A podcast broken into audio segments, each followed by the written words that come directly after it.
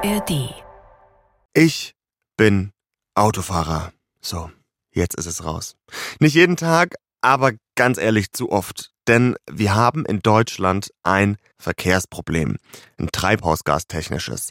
Der Verkehr macht laut Umweltbundesamt fast ein Fünftel der Gesamtemissionen aus. Stand 2021. Also wir brauchen für die Zukunft möglichst emissionsfreie Mobilität.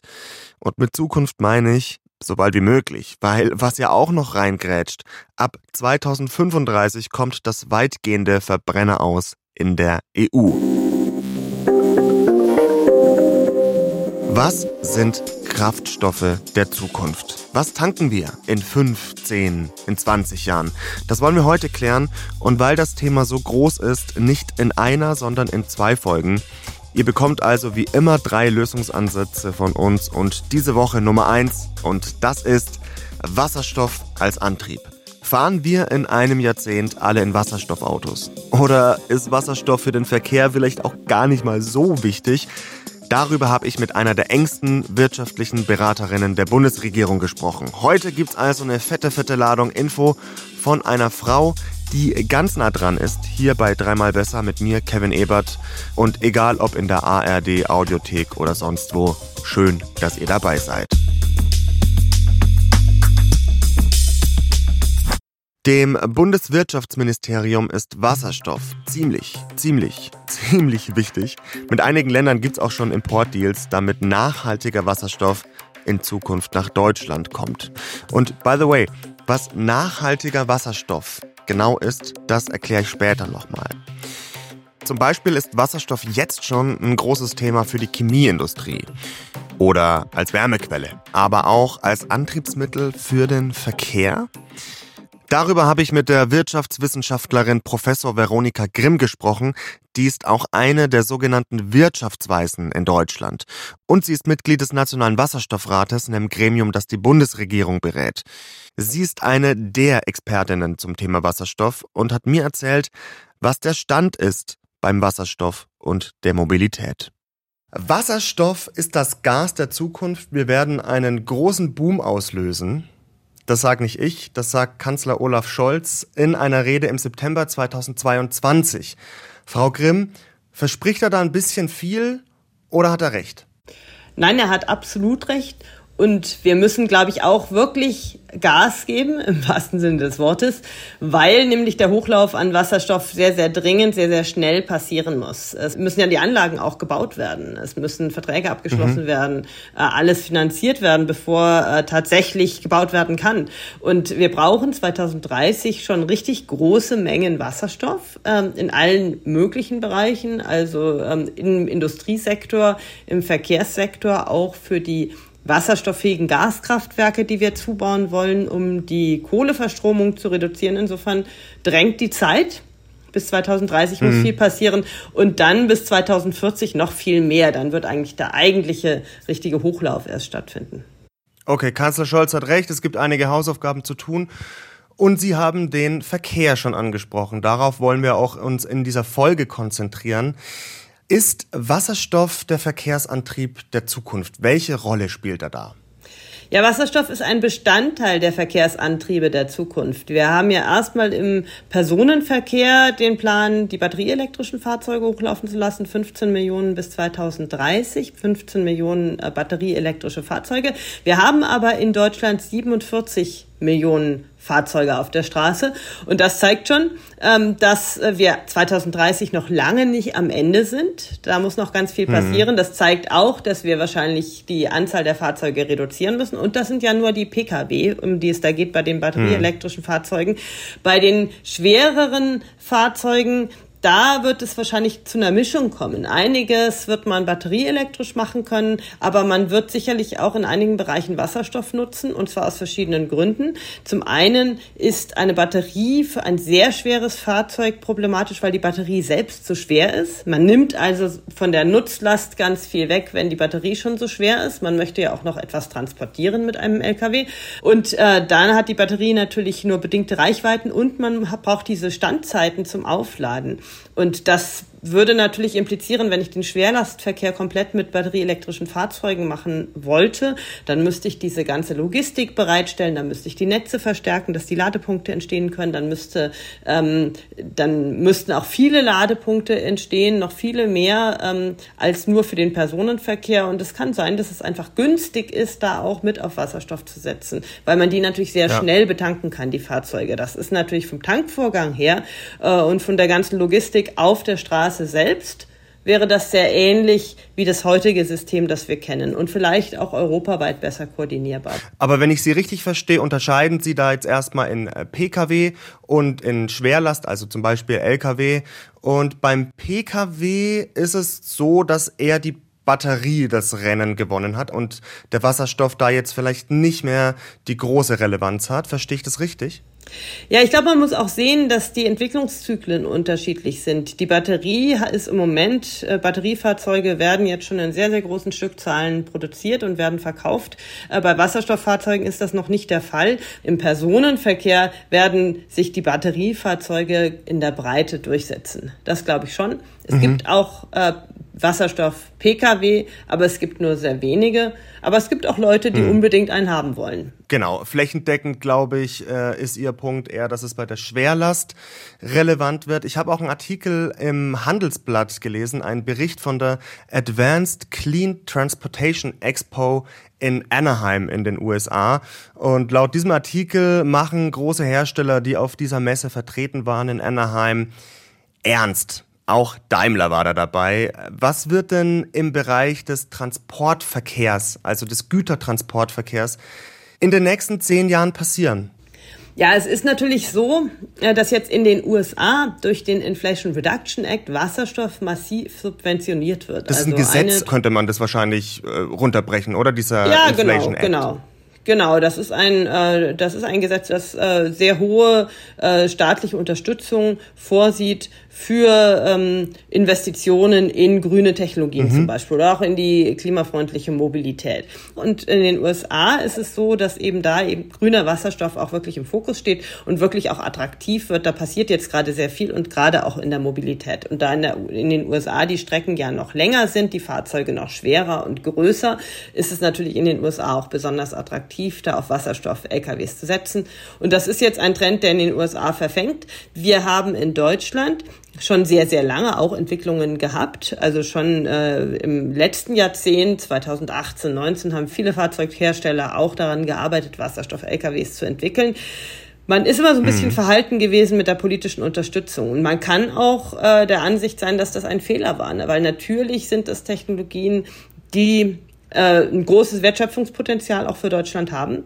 Bei uns wird es schon sehr zerredet sozusagen. Man schießt sich dann schnell auf die Batteriemobilität ein, sagt dann, die hätte das Spiel gewonnen und ähm, tut dann alles andere ab. Letztlich wird die Welt aber bunter sein, als man sich das üblicherweise vorstellt. Und in dieser bunten Welt ist auch Wasserstoff bunter, als man sich das vorstellt, denn Wasserstoff ist nicht gleich Wasserstoff.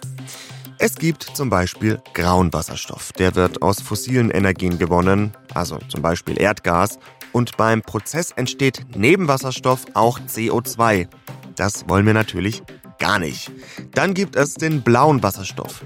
Das ist erstmal das gleiche, aber durch bestimmte Verfahren wird dieses Abfallprodukt CO2 eingelagert.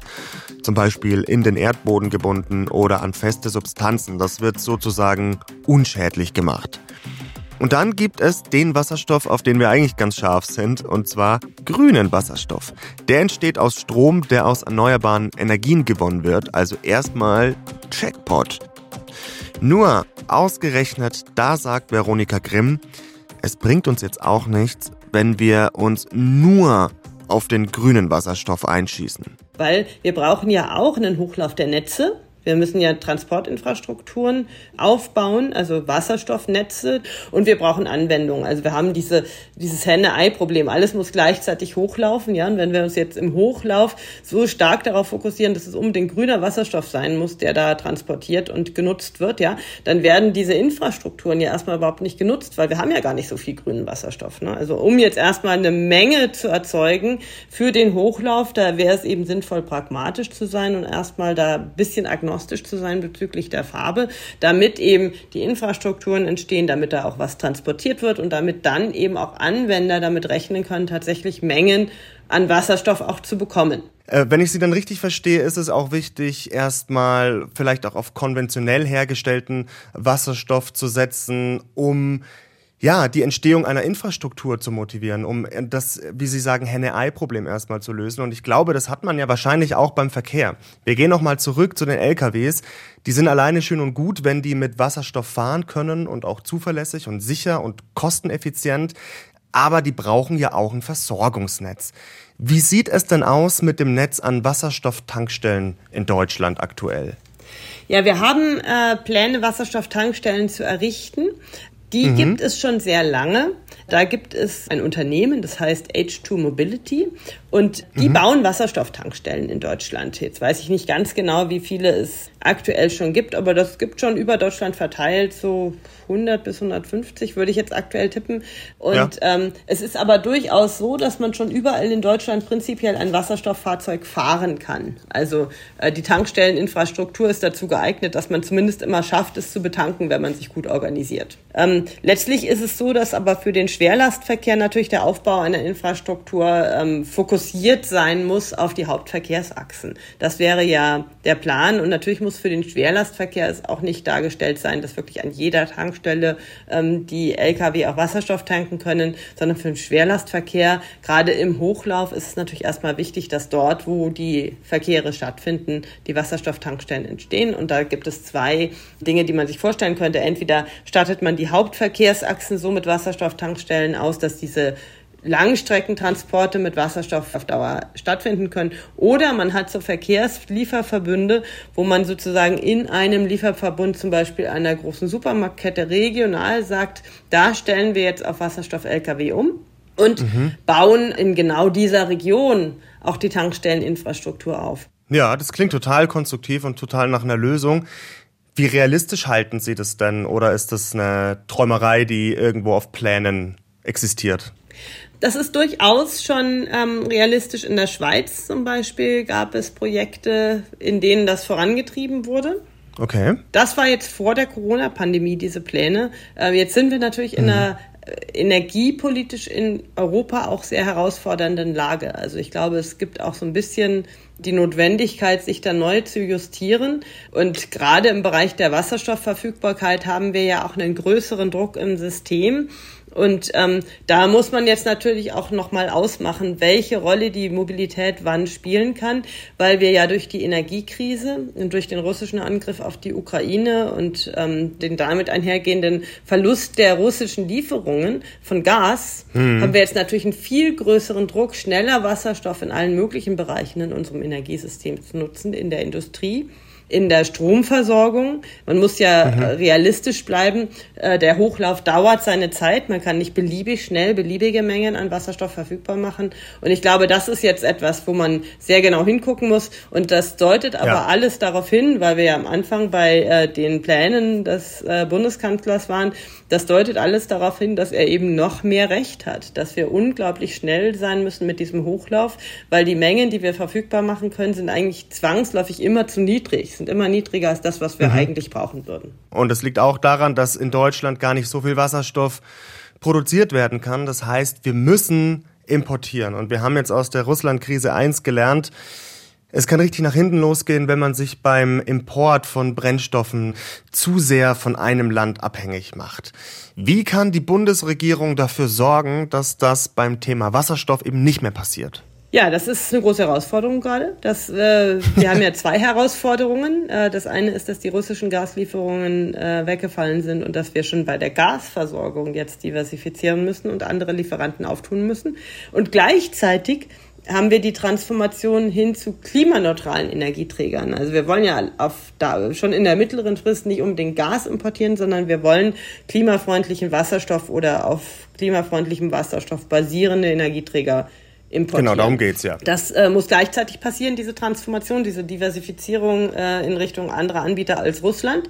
Und gleichzeitig ähm, müssen wir gucken, können wir denn von den Anbietern, die wir da auftun, ähm, können wir von denen nicht auch klimaneutrale, klimafreundliche Energieträger importieren. Und da ist es natürlich so, dass die Länder, die heute schon fossile Energieträger exportieren, dass die sich natürlich auch darauf vorbereiten, auch klimafreundliche Energie zu exportieren. Zum Beispiel Saudi-Arabien, die Vereinigten Arabischen Emirate, Katar sind ja groß in der Diskussion als potenzielle Lieferanten von Gas und Öl. Mhm. Ähm, aber die investieren eben auch in eine klimafreundliche Zukunft und auch zum Beispiel äh, Länder wie Norwegen, die exportieren heute Gas und ähm, planen natürlich auch zukünftig grüne Energie durch diese Leitungen zu schicken und auch Wasserstoff. Aber es gibt eben auch mhm. viele Länder, die haben gute Voraussetzungen zur Produktion von klimafreundlichem Wasserstoff, die bisher nicht äh, fossile Energie exportiert haben, weil sie über gar keine Quellen verfügen.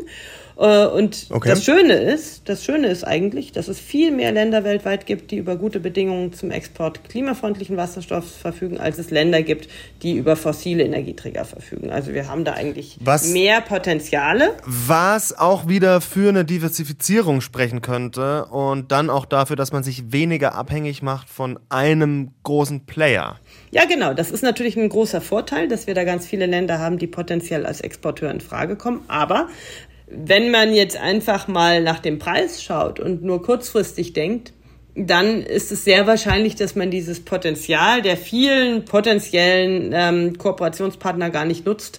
Ja, in den äh, arabischen Staaten, da ist ja oft der Energieminister, äh, ist auch der Chef des größten Energieversorgungsunternehmens. Das heißt, wenn ich da einen Vertrag schließen will, dann rede ich eben mit einer Person.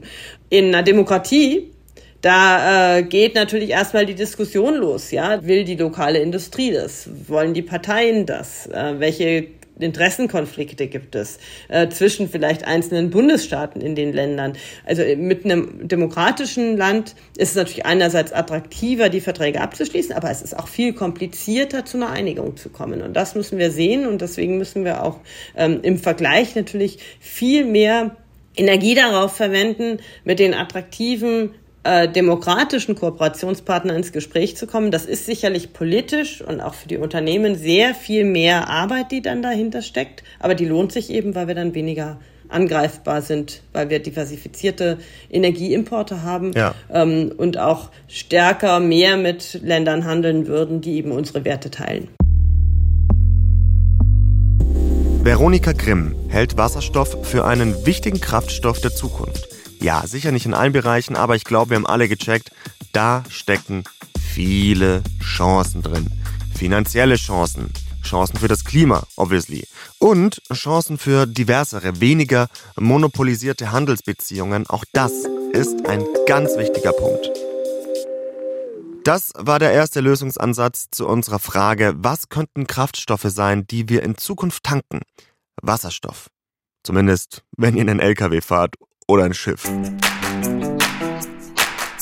Wenn ihr noch mehr darüber wissen wollt, wie grüne Kraftstoffe für Verbrennermotoren hergestellt werden können, dann lege ich euch eine Folge von Radio Wissen ans Herz. Die Kollegen waren dafür unter anderem mit Wissenschaftlern im Labor. Spannende Folge verlinke ich euch in den Show Notes. Und ein Nice to Know habe ich auch noch für euch. In der Recherche sind wir auf ein sehr interessantes Modell gestoßen, das heißt die Wasserstoffleiter. Der Analyst und Berater Michael Lieberich, der hat die entwickelt und das ist ein Modell, das zeigt, wo der Einsatz von Wasserstoff Sinn macht und wo eben nicht. Wasserstoff-PKWs stehen zum Beispiel ganz unten, also laut dem Modell eher sinnlos. Und die Schifffahrt zum Beispiel, die steht auf der zweiten Stufe, also da durchaus sinnvoll. Fand ich sehr interessant, nicht nur für die Recherche, sondern auch so mal zu sehen, könnt ihr auch auschecken.